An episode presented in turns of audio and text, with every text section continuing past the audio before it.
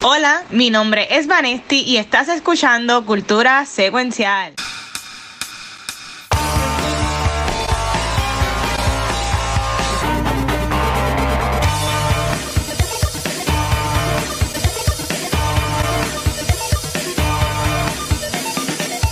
Saludos Corillo y bienvenidos a un nuevo episodio de Cultura Secuencial. Yo soy Vanesti y estoy súper pompeada de estar hablando aquí otra semana, pero antes de comenzar, yo quiero que los poor things de cultura se presenten. Los poor things. Yo siempre, siempre pobre, Gabucho Graham. siempre. Yo, bueno, yo, yo, voy a ver la boca mañana si estoy pompeado acá en Watcher. Bueno, yo, yo no sé ustedes, pero yo, yo tengo mucha esperanza con esa película de Wonka. Yo la quiero ver.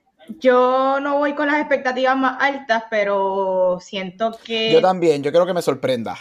Claro, si la película por lo menos se siente Christmassy vibes, ya por lo menos estoy ya. Así que, es que el trailer se ve cool. El trailer se ve este cool. Pues sí, Corillo, hoy es un día especial y lo pueden marcar en sus calendarios. Al fin, Cultura tiene un episodio enfocado en un anime. Bueno, ¿esto es un anime? O whatever.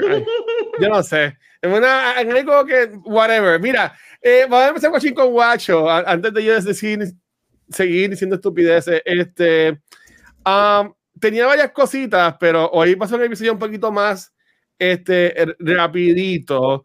Así que voy a, voy a brincar directamente a lo que llevamos hablando estas pasadas semanas y es el 60 aniversario de Doctor Who. Salió la tercera parte el sábado que no la pude ver el sábado porque estaba en casa de Aldo comiendo ramen. Gracias a Aldo fue ramen, estuvo bien bueno. Este, probé ramen por primera vez, me gustó. Este, no que haya probado, pero vi, vi el especial este, el domingo y me gustó un montón. Se llama The Giggle. Sale Neil Patrick Harris este, haciendo como The Toy Maker, un villano súper viejo de Classic Who. Um, y en verdad que estuvo brutal. En verdad, a mí me voló la cabeza de episodio para mí es el mejor de los tres que han salido. Este, pero estoy bien contento que ya no, está, ya no tenemos más a David Tennant y a Catherine Tate. Este, no es que no me encantaron ellos, ni nada por el estilo, pero como que, no sé, maybe, maybe yo estaba en el vibe o en el flow de, ay, vamos a gozar con ellos, como que a mí me ha gustado que lo que es aniversario fuera algo más especial si estuvo con David Tennant, estuvo chulo, pero tener los tres episodios, para mí que fue perfecto, porque ya en el último episodio era como que, mano, ok, necesita algo nuevo, necesita algo nuevo, y ahí nos dieron algo nuevo, este, ay, este, eh, no, está bien, no, Boris, este, podemos hablar de eso también. No hablas tú también ahora. Este, Yo pensé que era no, worry, no, worry, no, worry, no, worry, no, worry. Este, Yo no sé qué está pasando. Nada, eh, no sé. Corillo salió la primera generación en Doctor Who. Eh, usualmente cuando Doctor se muere, se cambia de persona. Eh, pero ahora hay dos doctores por ahí corriendo. ¿Qué va a pasar? No sé. Estaba hablando con Gabriel ahorita, antes de empezar el podcast. Este, Gabriel, ¿a ti qué te gustó más esto de que fueran dos ahora? Este, ¿Qué te ha parecido el episodio? A mí me gustó, eh, eh, eh, igual que los primeros dos. Para mí no es nada, ninguno de los tres episodios son como que algo majestuoso, pero fueron un buen puente para lo que viene ahora con, con um, Shooty. Shooty. Um, como el nuevo Doctor, estuvo fun, me gustó mucho. Mira, es. Al contrario, ya yo sé lo que Watcher va a decir, pero al contrario del Watcher, yo pienso que está cool, que es algo diferente. Y si funciona, Ah. funciona, y si no, no. Right? Este, pero sí, tenemos un by regeneration. So ahora hay dos Doctors al mismo tiempo que están alive. Es la primera vez que pasan los 60 años de la serie. Va a ser bien interesante cómo sucede eso. O que si, si um, Tennant va a entrar y salir de la serie. Este, pero it was fun, me gustó mucho, me gustó Neil Patrick Harris mucho también. Este, estuvo cool. Ahora estoy loco por ver el season y quiero ver cómo qué van a hacer durante el season. Pero a mí me gustó, estamos en el 2023, hay muchas identidades en el 2023 y qué bueno que están haciendo cosas como están haciendo um, en el show. Estuvo bueno, quiero ver y darle el beneficio de la duda cómo va a ser por lo menos ese primer season del, del season nuevo. Sí, eh, ok, ahí estoy de acuerdo contigo. Y yo lo que dije a Gabriel, aunque, aunque este momento canse watch el episodio. el, primero, el primero de la noche. el primero de hoy. Para mí, para mí, lo de llamarle by regeneration, e, este, obviamente, pues sigue la línea de, los primeros episodios que tenemos lo de binary, non-binary. Este, obviamente tenemos eh, a, a, a Finny como Rose, que obviamente es algo espectacular, lo hizo muy bien, pero para mí, es que maybe yo estoy acostumbrado, no worry, no worry, maybe yo estoy acostumbrado a que sea un doctor. Porque ahora mismo va a ser como cuando en los cómics de Marvel, ¿cuál es la excusa de que los dos doctores no estén trabajando juntos cuando algo pase en el mundo? Tú sabes, este, pero again, estoy cool. El día de Navidad sale el, episodio de Shooting, que estoy súper cool. Hay una canción que salió número uno en iTunes de unos goblins. No viste el trailer bien, no sé cuál es la canción, pero al parecer Doctor Who is back y está, está saliendo duro con todo esto. Que en verdad, pues, good for them y good for us, porque a mí me encanta Doctor Who. Y pues vamos a obligar a Vanesti a que ya por lo menos la temporada de Shooty para hablar de ella. Yo voy a nosotros, Gabriel. Si yo estoy en una crisis interna. no, no, worry. Mira, mira, mira, mira lo que vamos a hacer. No vamos, no vamos a hacer algo Spotlight. Y lo que vamos, y lo que vamos a hacer es hablan, ustedes hablan de la película que van a hablar ahora, después van a hablar de su película y después Gabriel habla de, de la de Heron, que es la que vamos a tener. Y ya, fíjate, fluimos. Este, así que. Yo quiero ver Spotlight. yo estoy perdida. yo hago Spotlight rápido, guacho. Yo hago Spotlight en tres minutos. Ah, pues dale, dale. Pues mira, en el caso mío de Doctor ya eso es todo. Corillo, eh, ha sido una semana heavy para todos nosotros. Este, este episodio de cultura es ahí, como esté, como salga. Este, pero habiendo dicho eso entonces, este, salió en Netflix una película que Vanesti y Gabriel eh, vieron, yo no la he visto. He visto que mucha gente le ha gustado. John Campia vio que habló de ella dijo que le gustó. Este, como Vanesti de otra película, pues Gabriel, ¿de quién nos quiere hablar el día de hoy? Mira, si a John Campia le gustó una película, eso te deja todo, eso te dice todo de lo que es esta película. Este, porque pues, este, yo no yo, creo, que Vale la vio, no sé lo que ella piense. ya A mí me encantan, me encantan las películas del fin del mundo. Me fascinan. Es uno de mis genres favoritos. disaster movies es uno de, y, yo no quiero, a este punto yo no quiero que sean necesariamente buenas, right? Yo quiero que sean fun. Este, la película nueva de, de Julia Roberts, este, Mahershala Ali, Ethan Hawke, estamos hablando de Oscar winners, Oscar nominated actors, Netflix. Es un, es un, es un end of the world thriller. Este, salió en Netflix, este, este, creo que la semana pasada. Este, y dejamos verla porque hello, Julia Roberts, End of the World, Netflix y whatever. A mí no me gustó la película. ¿Pero qué película es? La película es Leave the, Leave world, the world, Behind. Así de mucho te gustó. ¿No te gustó la película? A mí no me gustó la película. Yo salí bien, bien defraudado de la movie, este, al punto de que, mano, hasta actuaciones tan malas. They're acting actively bad para mí. Este, tiene muchas escenas super cool, tiene unas escenas bien interesantes y super cool del The End of the World que están bien, bien, bien cool. Pero yo creo que las pocas escenas que me gustaron no es lo suficiente. Esta película, pues obviamente cuenta la historia de que algo está pasando, de que lo están viendo como el fin del mundo. Este, empieza a suceder algo con un, con un barco en una playa. Hay una, hay una escena que tiene que ver con unos Teslas este, y varias otras cosas, ¿right? Lo ¿Pero el mundo de los Teslas?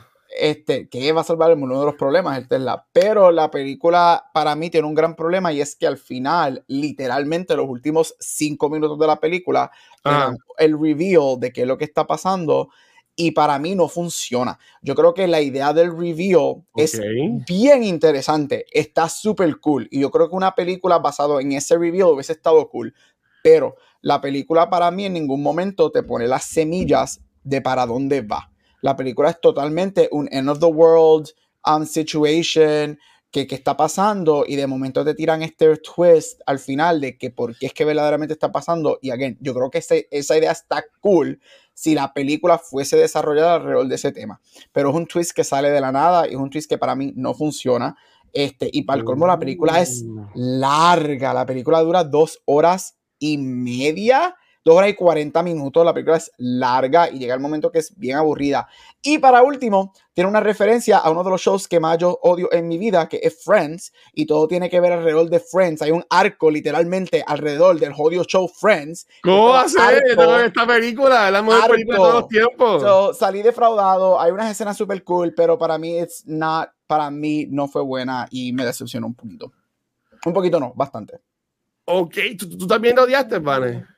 Pues mira, yo, ok, esta película, para mí, yo pienso que es muy buena para Netflix. Yo creo que dentro de los estándares de Netflix, la película es watchable.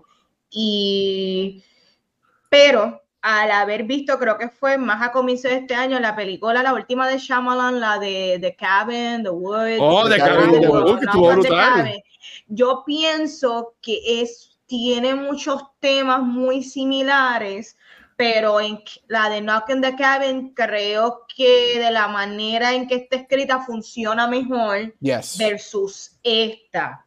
Oh. Eh, si es, la película es watchable, eh, hay momentos que te mantiene, te mantiene throughout como que con la intriga de qué es lo que está pasando, pero ah, estoy de acuerdo con Gabriel eh, la resolución o ya para el ending, yo lo sentí underwhelming y anticlimactic. Eh, oh, hay cosas tan interesantes de la manera en que fueron capturadas, pero igualmente se siente bien derivada de otros directores y otros cinematógrafos que ya eh, hacen este tipo de shots. yo creo que la película, la, la gente que la está viendo, los que le hicieron, se creen más inteligentes de lo que realmente es el producto. Yo creo que esto, esto es más de lo que ya yo he visto, esto no es una temática nueva, yo no veo que está trayendo nada nuevo al género. Eh, pero sí puedo ver como mucha gente se la pueden disfrutar. Uno de mis mejores amigos le encantó la película, él es súper fanático de, los actores. A mí me gustó mucho dentro de las actuaciones. Yo amo a Ethan Hawke, pero para mí Ethan Hawke actuó súper mal en esta película, pero fatal.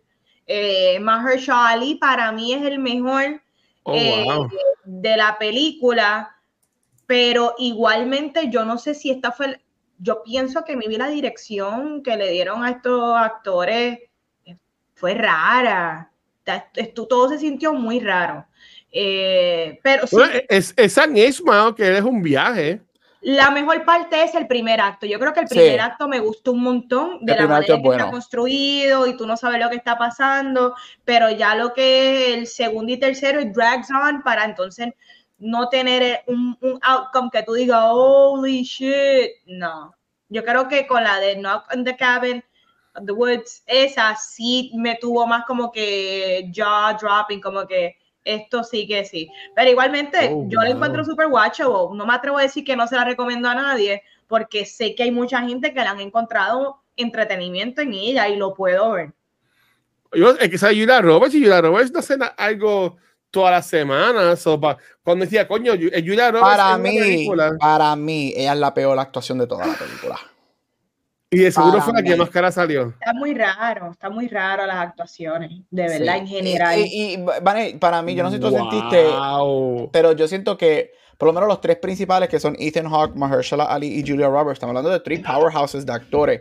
Y yo creo que para mí, yo sentí que cada uno estaba en una película diferente en lo que es cuestión de, de, de actuación. Y, Entiendo lo que me quieres decir. Y era como que, no sé. Pues, y a mí, y yo soy un amante de las películas de diálogo. Ustedes saben que a mí me encantan las películas slow burners. Pero Dios mío, si Mahershala Ali y Julia Roberts tenían otra escena más hablando, yo me iba a pegar un tiro. Porque ellos lo que hacen por una hora es hablar en la jodida casa y beber vino. Yo estoy, estaba harto ya. Pero, ok, pero, ¿y qué es lo de Friends?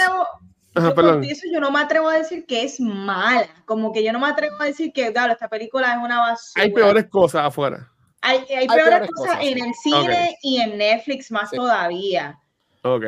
Pero sí es, está raro, está rara. ¿Y, qué es lo de Friends? ¿Qué es lo de Friends? Para saber. Porque no creo que la vea entonces, pero ¿qué es lo de Friends? Lo de Friends es la nena, eh, la, la, nena chiquita de la familia, ella está obsesionada con ver estos, eh, le encanta el TV, le encanta Ok. Friends, y entonces ella está juqueada con justamente como que el mundo tumba y se van todas las conexiones de internet cuando ya está por el último capítulo de Friends. ¡Oh, oh, qué más trip! Entonces, eh, parte de la metáfora dentro de la nena de la película, que es como que nosotros los seres humanos no podemos quedarnos simplemente encerrados o no hacer nada ante dificultades, ante el tormento, quedarnos en las casas y esperar de que alguien nos salve, es- no es la solución. Pero en el caso de la nena, lo que la motiva a es ella poder ver ese último capítulo. Ver si de hecho se bajó del avión. she needs to know. Y pues ella se va por ahí a caminar, she wanders, llega a una casa y la casa donde ella llega tienen también como un bunker. Que era eh, donde ellos con querían todo- llegar el tiempo, el jodido bonk. Correcto, pero la nena que fue la atrevida, la que salió al rescate, Por a- querer ver Friends. hay Todo sucediendo, por querer ver se, Friends. se encontró con una pared completa de películas en formato físico, de películas y series, todo, un montón de un chorro de DVDs. Y ella ahora tiene básicamente un Netflix, pero frente a, a su cara, con todos los shows habidos y por haber. Ella sí que la va a pasar bien. Es bien en cabrón. este. Y entonces ella, y, la, y ella se salva. Bueno, la película termina bien ambigua, tú nunca sabes, right? Quién Sí. muere y quién no. Pero te da a entender de que ella está, es la única que se salva. Porque se- llegó al bunker y está viendo Friends mientras que su familia está afuera en el fin del mundo muriéndose y terminamos con una escena de queja y de bomba y eh, yo no sé, criticar todo por Ross y Rachel. Dios mío. Todo por Friends. ¿Viste? ¿Ves lo que pasa cuando, tú, cuando te gusta Friends? Sacrificas a, a gente querida en tu vida. Eso es Yo- lo que pasa yo- cuando ves esa serie. Yo digo que a mí me gusta más a ver Your Mother, así que no vengan. Sí, yo soy How I Met Your Mother. No vengan. Hay una escena cool con unos venados. Esa escena estuvo súper interesante. Yo creo que si la película se hubiese leaned más a ese tipo de weird, fantástico end of the world, la película hubiese sido mejor. Yo creo Pero- que la película falla cuando trata de sentirse bien, más grounded y real. Para mí ahí la película falla. Todas las escenas que tienen que ver con más out there, end of the world things, están cool. Por ejemplo, Vane vas a ver los venados, el barco, los dientes, eso, eso, todo eso está cool porque es, fa- es Sí. like, fa- pero cuando, cada vez que, que es como que, es, es que se explica. A mí me terminó de dañar la película el twist. El twist a mí me terminó de dañar la película. Es como que, oh, El twist no sorprende. no, para nada. El twist no es la gran cosa. A, a mí no me molesta que lo spoileen, lo puedes decir aquí.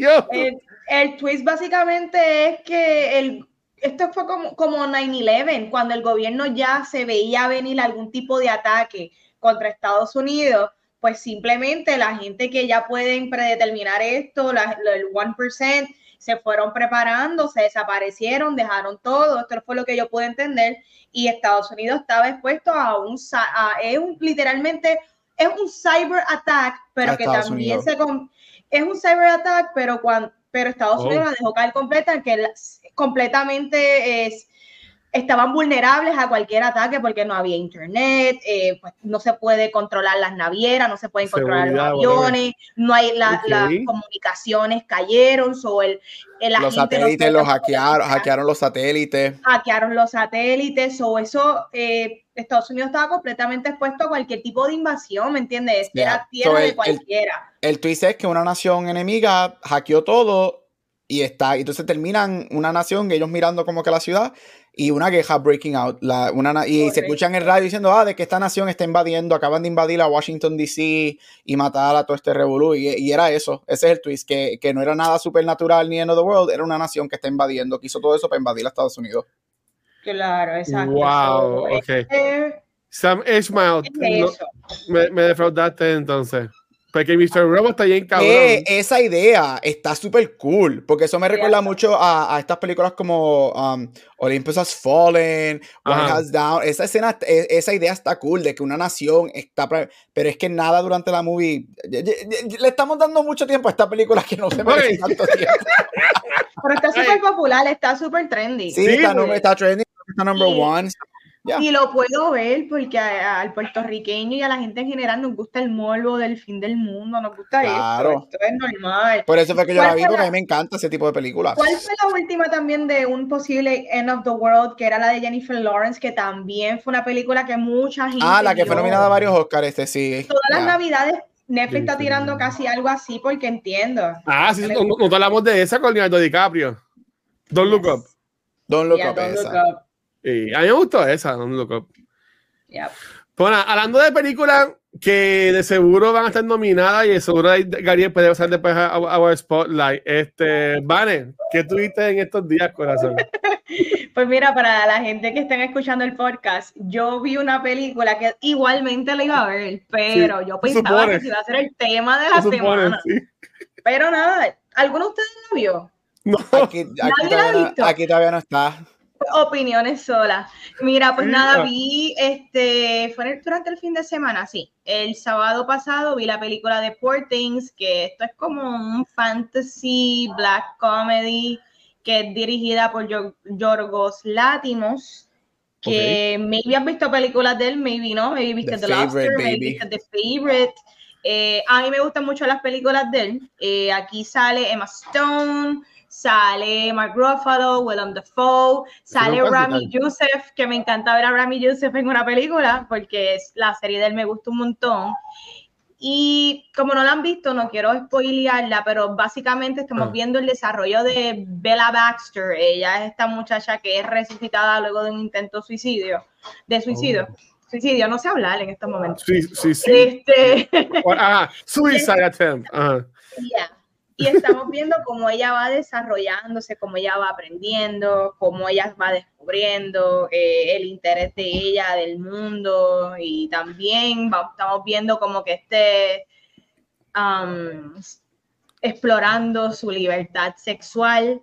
Eh, para hacer el cuento largo corto, mi opinión de esta película es que mucha gente la están vendiendo mucho más controversial y, y de lo que maybe es que ya durante el año he visto tantas escenas de sexo y de, cosas gráficas que yo me siento ya que nada me sorprende. Pero sí, puedo ver que esta es la película que más tú vas a ver de Emma Cuando te digo que tú vas a ver, tú vas a ver todo.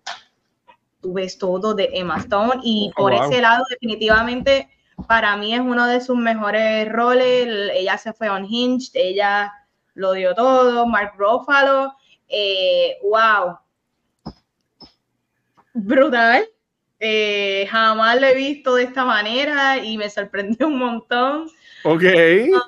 Um, con todo y eso, que la película es preciosa visualmente y me gustan los temas que están tocando, a mí se sintió, yo la sentí más larga de lo que fue.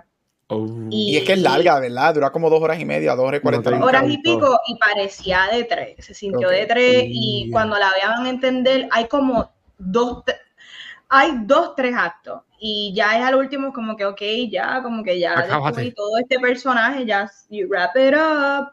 Así yo me sentí. Pero es de las películas más preciosas del año y Emma Stone y Mark Ruffalo para mí están 10 de 10 en esta movie. Yo se la recomiendo a todo el mundo, de verdad puedo ver por qué a mucha gente le ha gustado y porque tiene 92 en Rotten Tomatoes, pero no está en mis top 10 del año. E-, ¿Es igual, más o menos bella cosa que Cyborg? Ah, más. Oh. Más, pero distinto, pero más. Yo sé que yo no la he visto, obviamente, estoy loco por verla, pero sé, sí sé que hay mucho, mucho sexo. Sí, porque sé que está todo el mundo diciendo de que ah, esta película tiene un montón de sexo. A diferencia de Southburn, que fue más en el. era más homoerotic, esta es más. Es completamente un dismantle del, del, personaje de Bella Baxter. O sea, Emma Stone se va completamente full on discovering herself. Oh. Ok. Whatever that, whatever Aquí that. Fine Arts, ¿verdad? Ya la quiero ver. En Fine Arts, veanla para, para así entonces. Sí, sí. aquí no, no, lo han traído, estoy loco por verla. Sí, viajes de cinco días. No puedo creer que por primera vez en Puerto Rico llegó una película que Gabriel en Arizona. Yo estoy tan, yo estoy tan, y tan que aquí veo la entrada. Llega la semana que viene, so tengo ya, yo tengo taquillas para la semana que viene. Pero por eso fue que, que no la he visto porque aquí no, no estaba en ningún lado. Sí, Corillo. Eh, eh, tengo a Southburn. Está bien dura. Esta era África esta semana, pero como Gary pues no llegaba, pues, eh, pues, dijimos, pues vamos a hablar de la que vamos a hablar ahorita, este, pues, Gabriel y, y, y, yo. Pues entonces, este, Um, para, para ir a Spotlight, este, Gabo, cuéntanos, ¿qué tienes en Our Spotlight, corazón? Mira, rapidito, dos minutos. Este, salieron, estamos en, en, el puro, en el puro Heart de Awards. Salieron esta semana las nominaciones de los Golden Globes. Yes, los Golden Globes are back. Este, por fin uh. tienen un distribuidor después de tres años de no tener un distribuidor en la televisión. So vamos a ver qué sucede con eso. Y también salieron las nominaciones de los Critics Choice Awards. Este, este, resumidas cuentas, y obviamente se me puso lenta la computadora con mis notas. Aquí estamos. Este, resumidas cuentas, y honestamente, para muchos no fue sorpresa. Yo te soy honesto, para mí fue un poquito de sorpresa porque yo jamás pensé que esta película iba por yo la amo y está en mi top 10, pero yo jamás pensé que iba a ser un awards magnet como está haciendo. Y es que Barbie lidera las nominaciones en ambas, en ambos premios. En los Globos de Oro recibió nueve nominaciones, empatando el récord de la película más nominada en la historia, con Cabaret hace 50 años. Es la primera película en 50 años en recibir nueve nominaciones. Este en, los Golden Globes, mientras que en los Critics Choice Awards rompe el récord con 18 nominaciones. El récord era 14, que era Everything Everywhere All at Once y The Shape of Water. Y este año Barbie rompe eso. Y si tú quieres decir, ah, pero es que tiene tres nominaciones en canción, saca las tres de canciones, todavía tiene 15. So rompía el récord, no importa qué con eso. Este, pero este, detrás de esa película, este año llevo diciendo que va a ser bien top heavy. Cuando yo digo bien top heavy, es que va a haber una serie de películas, tres o cuatro o cinco películas que van a recibir una gran cantidad de nominaciones en diferentes premios. Y ya lo estamos viendo aquí. Barbie lidera por lo menos, por ejemplo, en los Golden Globes con nueve, pero right behind it con ocho tienes a Killers, of the Flower Moon con Oppenheimer. Y Poor, no, este Oppenheimer con Poor Things y Killer of the Flower Moon con 7. Igual en los Critics Choice Awards, tienes a Barbie con 18, tienes a Oppenheimer y ahí tienes a, a Killers con 14 y Poor Things con 13. Son, son, estas cuatro películas van a recibir, yo pienso que esas cuatro películas van a recibir más de 10 nominaciones cuando vengan los Oscars. Este, muchas cosas esperadas. Margot Robbie, Robert Downey Jr., Ryan Gosling, América Ferrera entró en ambas por mejor supporting actress. Este, Martin Scorsese, este, Nolan y Greta Gerwig. Yo creo que esos son los tres que se están batallando todos estos Oscars. Este, o los Oscars que vienen. La semana que viene salen los shortlists de los Oscars hay siete categorías que van a tirar los 10 finalistas para esas categorías. O sabremos más o menos ya, cómo el race está shaping up, que va a ser bien interesante. En el lado de televisión, Succession rompe récord como la serie más nominada en la historia de los Golden Globes con nueve. El récord era cinco y recibió nueve nominaciones. No solamente hace historia en eso, hace historia en el que Succession es el único programa de televisión en la historia de los Golden Globes que en vez de cada season bajar de nominaciones, cada season sube en nominaciones. Es el primer show en hacer eso en la historia del show. Este, obviamente Succession yo pienso que va a ganar los Globes. Succession va a arrasar en los Emmys el mes que viene, que llevamos, llevamos esperando los Emmys seis meses porque los arrasaron por la huelga. Este, pero muy buena. Este, cositas que me gustaron, Boy and the Heron entró a Score, Spider-Man um, Across the Spider-Verse entró a Score también, este, que es un buen surprise porque ambos scores son bien dignos super cool. Este, así que vamos a ver qué sucede. Eso es un summary, porque yo me toqué ya mismo y me gustaría decir algo de la movie, pero ese es el summary de lo que está pasando. La semana que viene tenemos más noticias de los Oscars, porque como dije, los finalistas salen de varias categorías. Así que este Oscar, yo, y con esto termino, pienso que el Barbenheimer no era solamente en julio. Yo pienso que Barbenheimer se va a transferir a los Oscars y yo creo que la batalla final va a ser entre Barbie y Oppenheimer si las cosas siguen como van y va a ser bien, bien interesante esas dos películas batallándose ese Oscar de mejor película. Wow, yo tengo una pregunta bien preguntativa y yo que no soy un carajo de, esto. Me sorprendió porque estaba hablando con alguien que me dijo: Ustedes que de esto en época para que lo mencione y, y suene que, se que sabe algo. Este, me dijeron que Oppenheimer no entró a efectos especiales. So, eh, este, los efectos especiales, alguien liqueó, este, so, de la manera que hay siete categorías, siete o ocho categorías de los Oscars, que es un shortlist. Este, y tú sometes la película y cada categoría escoge 20 semifinalistas. Y ahora mismo, hoy comenzaron a votar esas, esos branches y de esos 20 bajan a 10. Son efectos especiales, score, documentary, los shorts, este, animated feature, international feature. So, bajan, whatever, cada branch tiene su regla, 20, 25, 30, y todos van a bajar a 10. Y para eso es que están votando. Oppenheimer, en Visual Effects, las reglas que son 20. Semifinalistas de esos 20 van a escoger 10 para el final list y de ahí van a votar. Oppenheimer no entró a los 20 de efectos visuales. A mí me sorprendió un poquito porque yo creo que los efectos visuales de Oppenheimer son espectaculares y para mí se merece. Ahora, Christopher Nolan, yo si le voy a echar la culpa a alguien es a Nolan. Nolan ha hecho el campaign de la película basado en que esta película, los efectos visuales no son importantes. No son casi nada. Eh, y, que no, y que son, exacto, y que no son casi nada. So, si yo, no echarle la culpa, sí, pero si yo fuese el que sabe que eh, en parte la razón por la que no entra es que él mismo lleva touting que los efectos visuales de la película no son grandes, no llegó a la finalista. So, basado en eso, Oppenheimer no va, no va a romper el récord de, no va a poder, no va a empatar este, las nominaciones 14, que es el, las nominaciones por esa categoría. So, sabemos que ya Oppenheimer no va a haber. So, hay que ver este, los shortlists de la semana que viene cuando salgan. Este, que de hecho salen el jueves que viene, por el día, así que el jueves por la noche cuando grabemos yo tengo esa información, a ver dónde Oppenheimer entra y si estas películas grandes, como dije, Barbie, Oppie, Flower Moon y Poor Things, dónde entran y no entran en ciertas categorías pero es que es bien curioso porque, ok, y de nuevo es que yo no sé nada de esto, pero eh, no hay una categoría que sea para efectos visuales, porque esa bomba él la hizo en vía real, ¿sabes? Como que. Y se, y se ve brutal, ¿sabes? Que aunque pues no la, la, categoría, la categoría de efectos visuales. ¿Y en esa sí va a entrar? Bueno, eso no, no porque no entró a los finalistas, no entró a los 20.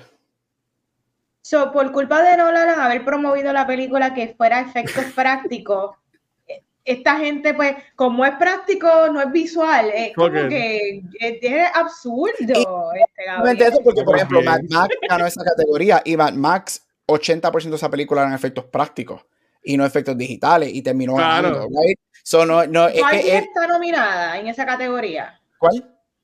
Barbie. Barbie está entre, la, entre las 20. Pues seguro sí. También es casi efecto práctico, casi todo. Bailar, eso, eso es lo único. Barbie, eso, lo, y los efectos de esa película es el glitter cuando pelean. Y, Barbie buena en la película, así que no, venga. Eso va a ser interesante. A mí va a ser bien interesante si, por ejemplo, Barbie, que los efectos visuales sean prácticos digitales, son bien. Eso sí, hablas, ahí sí que hablamos de efectos mínimos right? Y obviamente tienen efectos prácticos, la transición cuando van a Human World y whatever, esos son efectos, esos son efectos prácticos, eso es espectacular.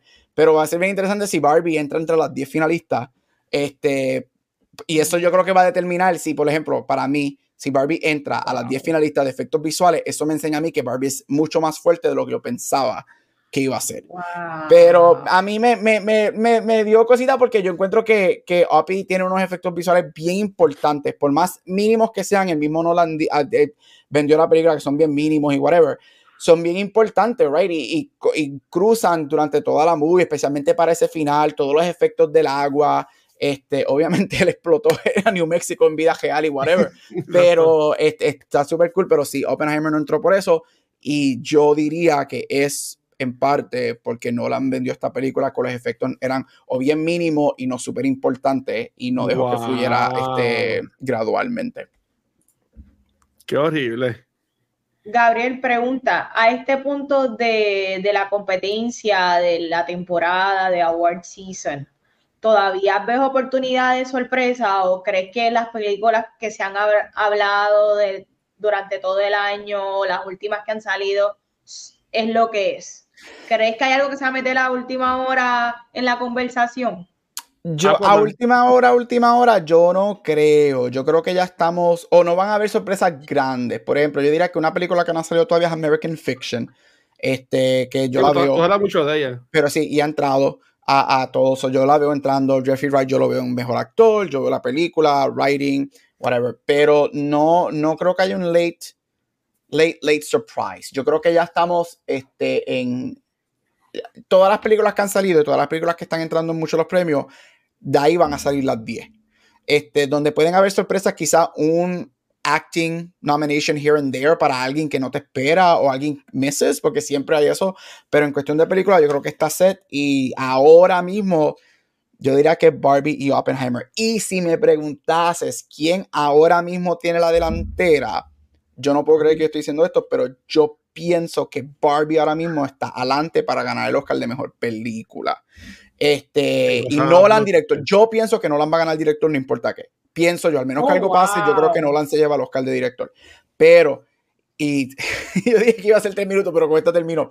Eh, los últimos años, este, tú tienes que buscar la película de que la gente se, se enchule. Right? cuál, es la, ¿Cuál es el cast y cuál es la película que la gente se enchule?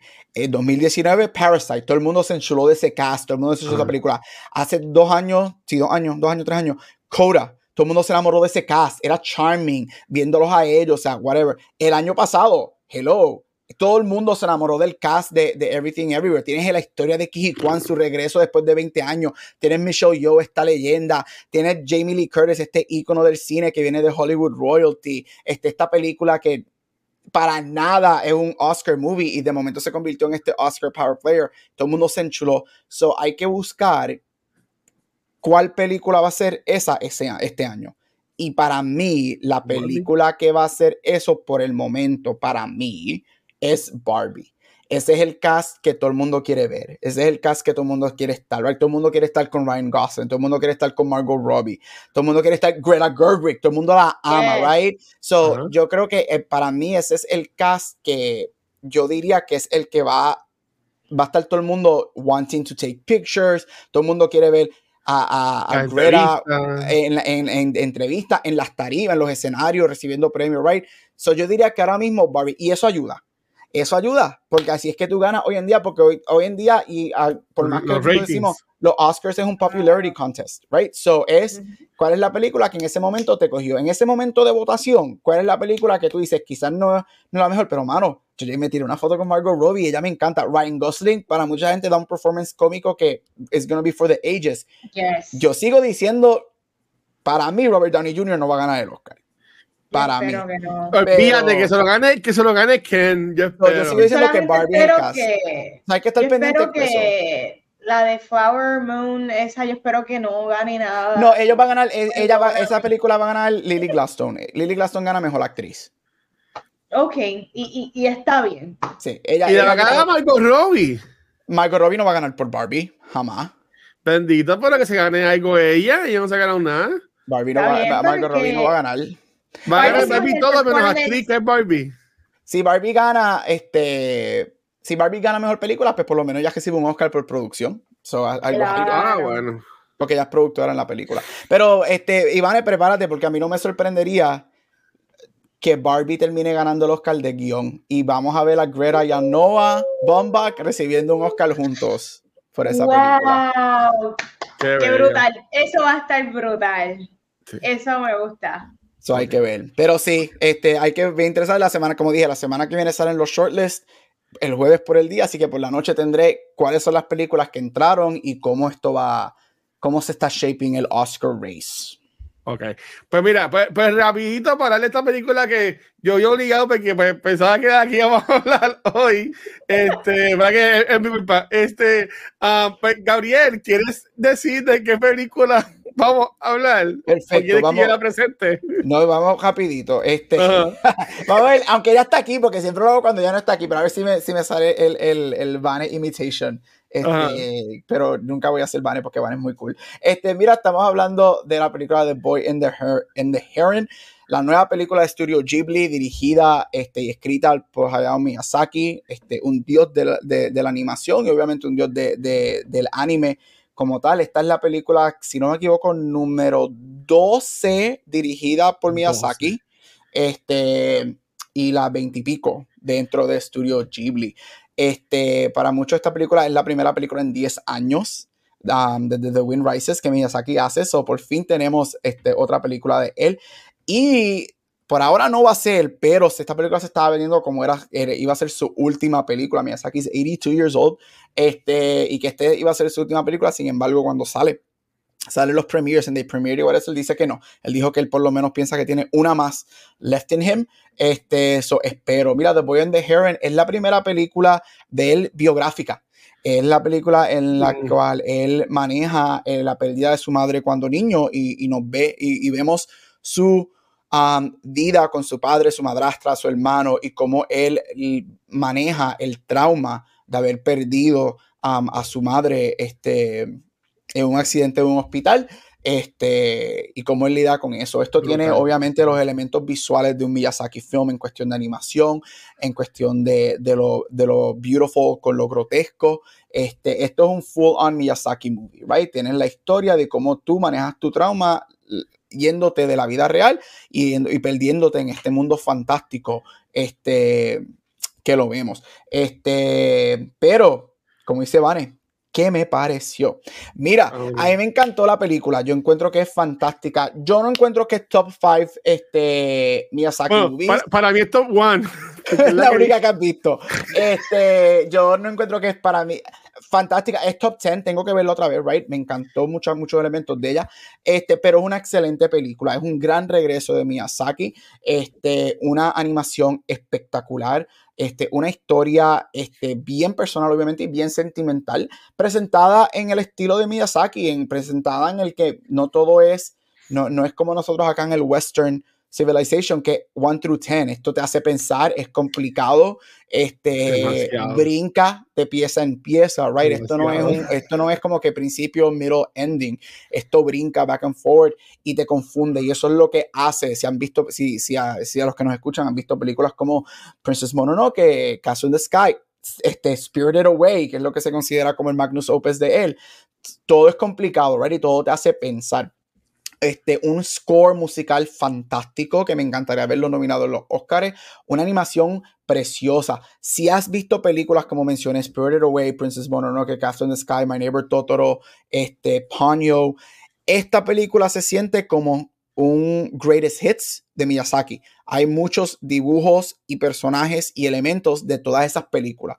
So, si termina siendo su última película y algo pasa y no nos da una más, yo, creo, yo encuentro que es un muy buen final para una carrera que ha sido mágica este, dentro de él. Como dije, no es perfecta. Hay momentos que lo encontré sorprendentemente este, un poquito lento, más de lo usual para él, especialmente la primera hora. De todas las películas, yo estaba, me puse a, a review, pues yo tengo, yo tengo el montón de, obviamente Studio Ghibli, las películas están en Max, yo tengo muchas de ellas, y me puse a buscar en YouTube y whatever, y quería, quería verificar esto. Creo que esta es la primera película de él en donde nos tarda, es donde más se tarda en el personaje principal en entrar al mundo de fantasía. La primera hora es en el mundo real y normalmente este, él entra en los primeros 20 minutos a este mundo fantástico. Por ejemplo, en Spirit Away entramos en los primeros 5 minutos. ya los padres están convertidos en lechones, right? So, ¿En spoiler. qué? Este, Watcher, tienes que verla. Este, pero la encontré un poquito lenta, este, y la encontré, eh, y hay momentos en el, en el, en el segundo y tercer acto que ahí yo diría que no son plot holes grandes, pero hay cositas que para mí, honestamente, como fanático de él, a mí no me hubiese molestado que esta película hubiese sido 15 o 20 minutos más larga, porque hay cosas que me hubiesen gustado que fueran un poquito mejor explicadas. Por ejemplo, la relación con la madrastra, yo encuentro la decisión de ella entrar al bosque y todo eso, me hubiese gustado que es- eso lo ajá. explicara un poquito más. Eh, el Parakeet, el Soldier Parakeet, el líder, el rey de los pájaros, este, me gustaría ver un poquito más de la motivación de él, porque él de un momento sale, coge la nena, here you are, y después se enfogona por los bloques y whatever. malo. So, esos detalles, pero no son lo suficiente para decir que la película es mala. La película es excelente, es fantástica, no es perfecta. Yo le daría un 4 out of 5 stars. Me encanta que Miyazaki, y si este es el final y la última película de él, he left in a great um, moment en su carrera. Ok, pues mira, yo, este, yo la vi el viernes, no me acuerdo cuándo fue que la vi, yo le no fue esta semana, la vi el lunes, whatever, la vi cuando escribí en chat que estaba viendo y whatever, este, se acabó la película, yo salí ahí, esta película es bien bonita, visualmente está brutal, la música está cabroncísima, había un montón de gente en mi tanda, aunque yo fui a las de las seis, como que ya está bastante llena, y había un par de gente, estaba todo el mundo en pareja, Este, me lo he dicho, este, pero um, si tú me preguntabas a mí, o sea, un segundo yo saliendo de cine, ocho de que es la película, yo te lo juro que yo no iba a saber. yo, yo, así, pues un nene que se le muere la mamá y después se va como que un Dante Inferno a, a, ver muchos niveles de cosas y se encuentra con la mamá joven y con la madrastra joven y con el tío que está loco y hay un cojón de pájaros.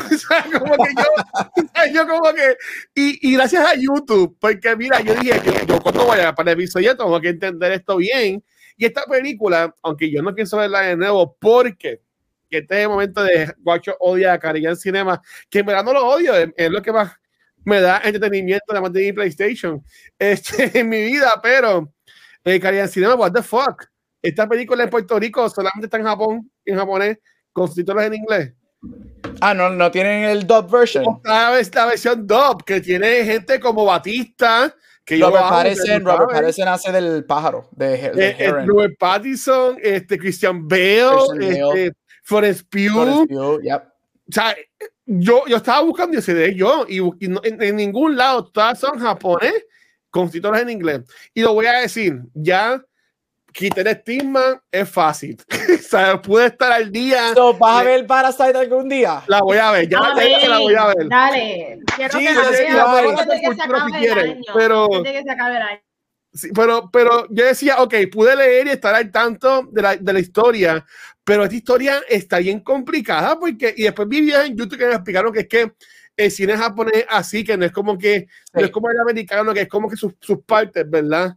Este, y tiene el, el arco normal. Este, era como que estaba all, all over the place.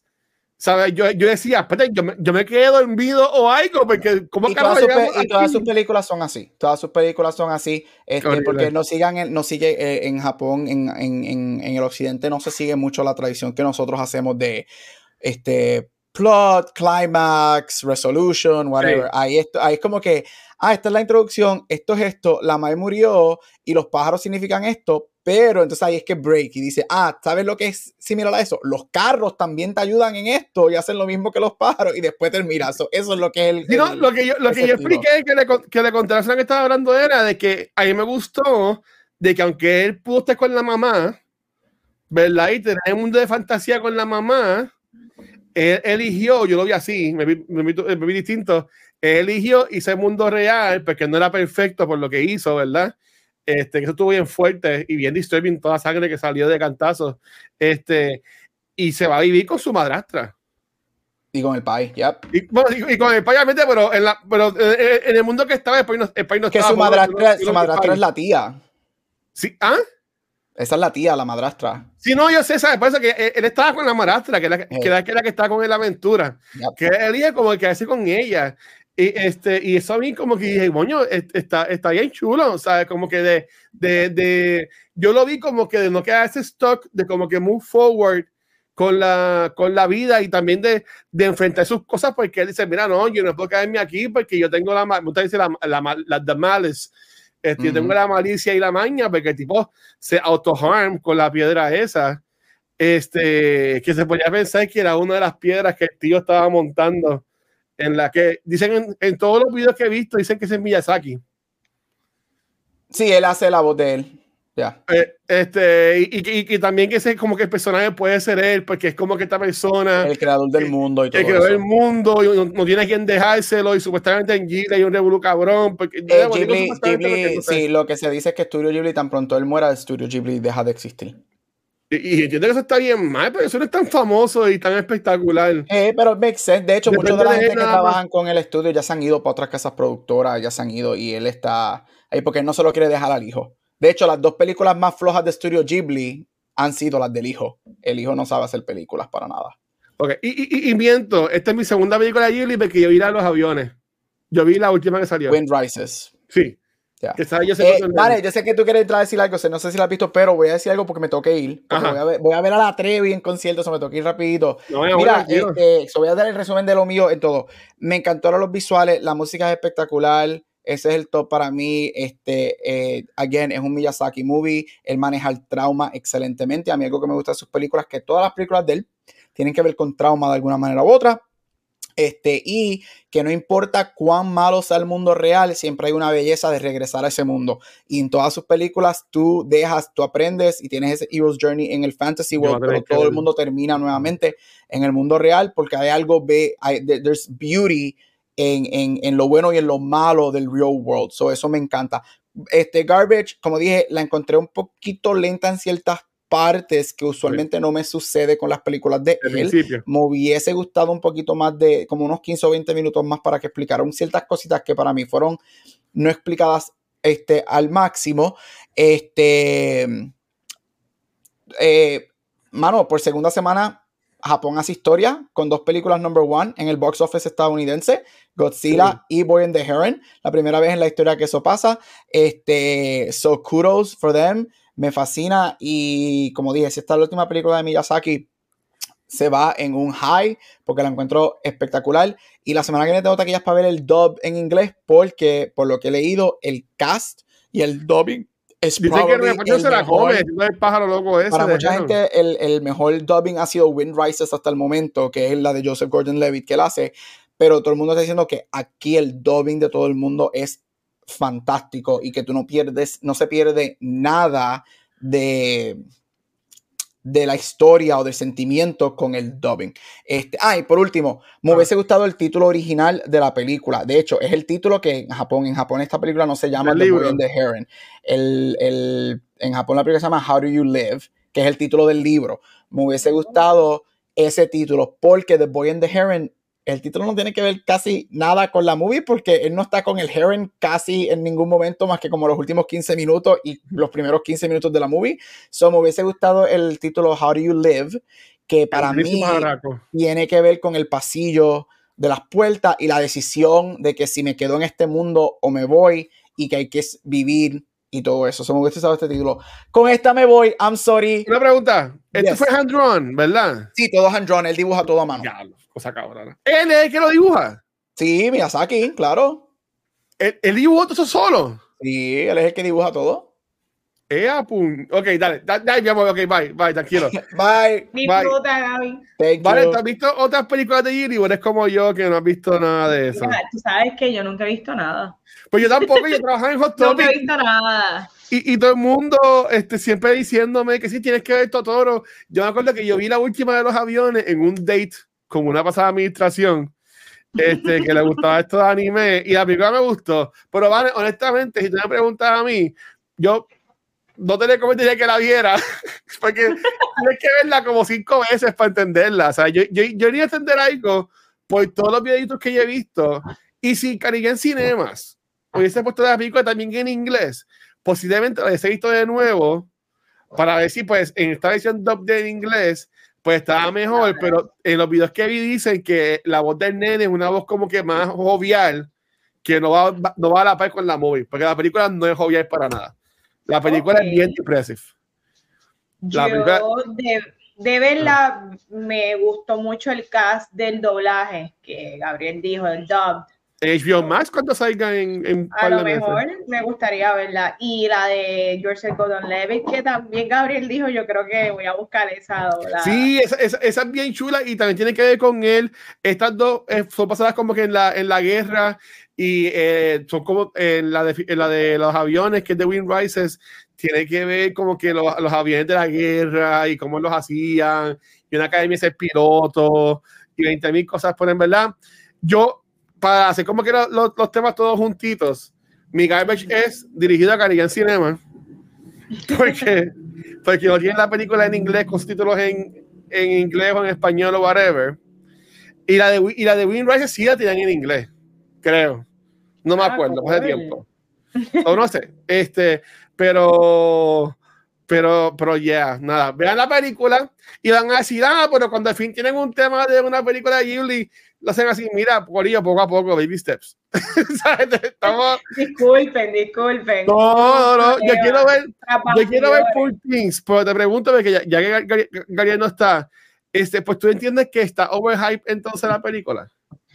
Yo entiendo, eh, para mí está un poquito, es que no, no le quita, porque está muy buena, está muy buena, pero quizás como ya estoy demasiada expuesta a ese tipo de contenido. Eh, y han salido demasiadas películas que se ven artísticamente bien. Yo creo que para mí, pues, esta se pierde un poco entre las tantas buenas que he visto, pero sigue siendo Oh. buena. Pero sí es algo de como que, ok, película con alto contenido sexual, película que artísticamente se ve súper bien, y de repente, pues, se pierde. ¿Y es justificado lo- las escenas de sexo o es como que por tener la guía? No, yo entiendo que sí, porque es parte del, del character development del personaje. Pero igualmente me he visto un poquito, no sé qué me está pasando, pero me he visto ya un poquito alta de tanta escena de, de sexual, de sexo así. Ya, ya, ya, ya está, ya, no quiero decir que estás viejita, pero Ya estoy vieja. Me- es que ya no me sorprende, como que ahora sorpréndeme con otras cosas. Exacto. da- eh, eh, like, escenas sexuales, ¿por, por qué eso es lo único que es shocker? Como que, ¿por qué esos son los headlines? Los Sí, no. Y, y- y- en cuanto a promoción, ha sido, ese ha sido el enfoque, de como que dice que obviamente que esto es como que la, la segunda opción de, de Emma a, a ganarse otro Oscar, ¿verdad? De, de, de La La Land. Pero mucho que yo, que yo he visto ha sido de que, ah, tiene un montón de escenas sexuales en la película, este, te quedas como un Frankenstein o algo así. Que no- no sé, Básicamente no como, como un Frankenstein, eh, pero al revés, y tiene, y cómo es el génesis de ella con, de revivirla, es la parte interesante, que eso más adentro de la película te explican. Desde el principio tú no sabes exactamente qué hicieron para revivirla. Y Ella es la hija de Mark Ruffalo. eh, no, ella, ¿quieres que te lo diga, Luis? Yo no es la hija de Mark Ruffalo, no, ella es esta muchacha que se suicida, está embarazada y el, el cerebro del bebé es el que le ponen a ella. Ok, what the fuck, ok. sí, está bien interesante porque ahí uno empieza como que, ok, o sea, esta mujer adulta con un cerebro de un bebé. Y Mark Ruffalo es el jefe de su ella. boom. No. Ok, Mark es el abogado de Willem Dafoe que él lo contrata para que le hagan unos papeles, para que le haga un papeleo. Y Mark Ruffalo termina siendo un sucio. Mark Ruffalo no es bueno. Oh, pues, yo nunca he visto a Mark Ruffalo como de Yo villano. tampoco, y, defi- y es del highlight de la movie. Sí, es brutal. Ah, pues coño. Pero, ok, pues brutal. Pues. Fí- Fíjate, es que el sábado tengo lo de Extra Life y ya compré la taquilla para ver mañana Wonka. Me para el domingo o, o para la semana que viene de Navidad, pues veo, veo esa, porque tampoco es que hay muchos estrenos por ahí. Pero mira, antes de irnos, este, quería ah, decir esto, obviamente, a, principio del episodio, pero como estábamos rápido para poder hablar de, de Jerón con Gabriel. Corillo, la semana pasada, y digo, la semana pasada cuando grabamos Cultura el lunes de la semana pasada, que cuando fuimos a hablar de esto la semana pasada, eh, se anunció que Ming-Na Wen viene al Puerto Rico Comic Con 2024. Este evento cada vez se ve más. Tenemos ahora mismo a Giancarlo Esposito, tenemos a Zach Aguilar, tenemos a Ming-Na Wen, también hay estos de cómics y sabe que han tenido un, un- están creando un grupo de, de invitados, ¿verdad? Bastante bueno. Obviamente estoy pompeado porque ya sale en este Mandoverse de Star Wars ahora mismo Disney Plus. Obviamente es Mulan, salió en esos Shield. Este, que en verdad estoy bien pompeado con eso y pues además pues que voy a poder pues compartir, ¿verdad? Pues estar yo con ella haciendo una par de preguntas en el Q&A. Pero, pero vale, te pompea que venga Minna Wen al evento. Me pompeó un montón, de verdad que lo que vi de ella de Mandalorian, ella es la voz de Mulan, iconic, eh, yo creo que es súper pompeadera. Yo creo que eh, el Comic Con el 2024 está bastante diverso en cuanto a los eh, fandoms que están trayendo eh, para este año. Para ese año yo creo que va a haber para todo el mundo, nadie se puede quejar, hay de anime, hay del mundo Star Wars, tenemos a Giancarlo Esposito, que ¿en Uf. qué fandom no está Giancarlo Esposito? Exacto. Es La pregunta. Exacto.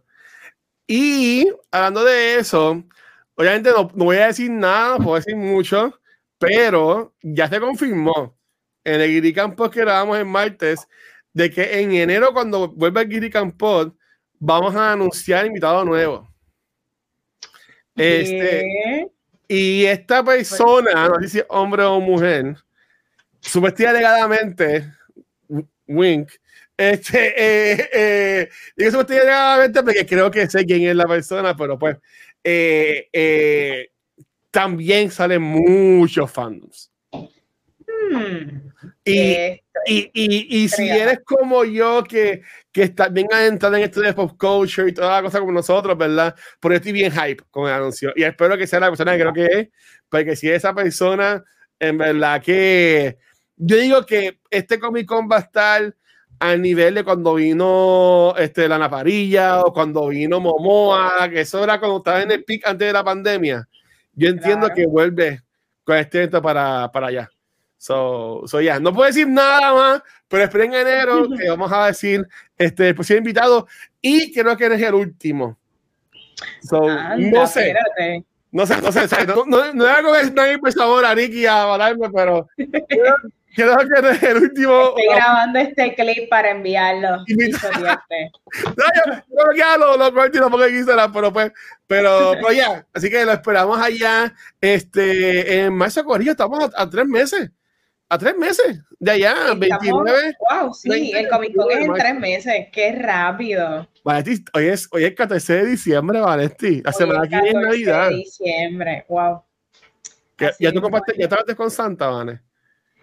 Yo, Santi y yo estamos, hicimos un acuerdo este año y. Tengo un regalo de chavo a Vanetti este año. Sabe, hay boda, hay muchas cosas. o Bendición. Estamos en unos acuerdos por debajo de la mesa. Ay, Dios mío, qué, cosa más chula. Este, pues nada, Corillo, eh, again, gracias. Este, eh, dice, hablamos de un montón de cosas y creo que hicimos bien forward que para todo lo que hablamos, nada más tuvimos una hora y tenemos un récord para nosotros. este, y hasta, y hasta World Spotlight tuvo. Y hasta World Spotlight tuvimos. Este, y pudimos hablar de todo eso aquí. Gracias a todo el mundo. Este, realmente, eh, este, la semana que viene es con Wonka. Este, uh, so, vamos a comer mucho chocolate. Pero para irnos entonces, eh, Mane, mi amor, ¿dónde te pueden conseguir? Ahí me consiguen Instagram y Facebook como Vanesti. Siempre estoy pendiente a los besitos que me envían. Ahí está. Corillo, y comenten en los posts que Vanetti sube. Claro. este, y muchos besitos. Mira, Corillo, ahí me consiguen como el Watcher en cualquier red social. Um, y escucha secuencia nos consiguen cualquier proveedor de podcast. Gracias nuevamente a Spotify por, por podcasters, por oficial este y todos nuestros programas. Nos pueden ver en Facebook, Instagram, YouTube, en cualquier lugar, pero donde único nos pueden ver en vivo es acá en Twitch, donde esta semana no subí la foto, donde esta semana pues este, tuvimos hoy el episodio de cultura y el sábado, Corillo, como hicimos está voy a estar haciendo mi último, mi quinto y último maratón de esto live de este año 2023, que voy a estar 24 horas corridas jugando a beneficio de la Fundación de Niños de Puerto Rico. Esta semana ha cogido más like con los streams porque está descansando un poquito para ir para el sábado. So, puede que empezamos comenzó de las 8 o 7 de la mañana hasta las 7 de la mañana del otro día. Solamente estar 24 horas y vamos a jugar desde los 19 de Final Fantasy 16, God of War Ragnarok, eh, Fortnite que tiene ahora mismo Lego, tiene carros, tiene Guitar Hero también de música eh, Baldur's Gate 3, Cyberpunk, uh, Phantom Liberty y par de cosas más. Lo esperamos acá en el canal este, para que hanguen conmigo, me mantengan despiertos, este, escribiéndome cosas en el chat o lo que sea. Pero nos vemos allá, Corina. En verdad, nuevamente, gracias a todo el mundo por el apoyo.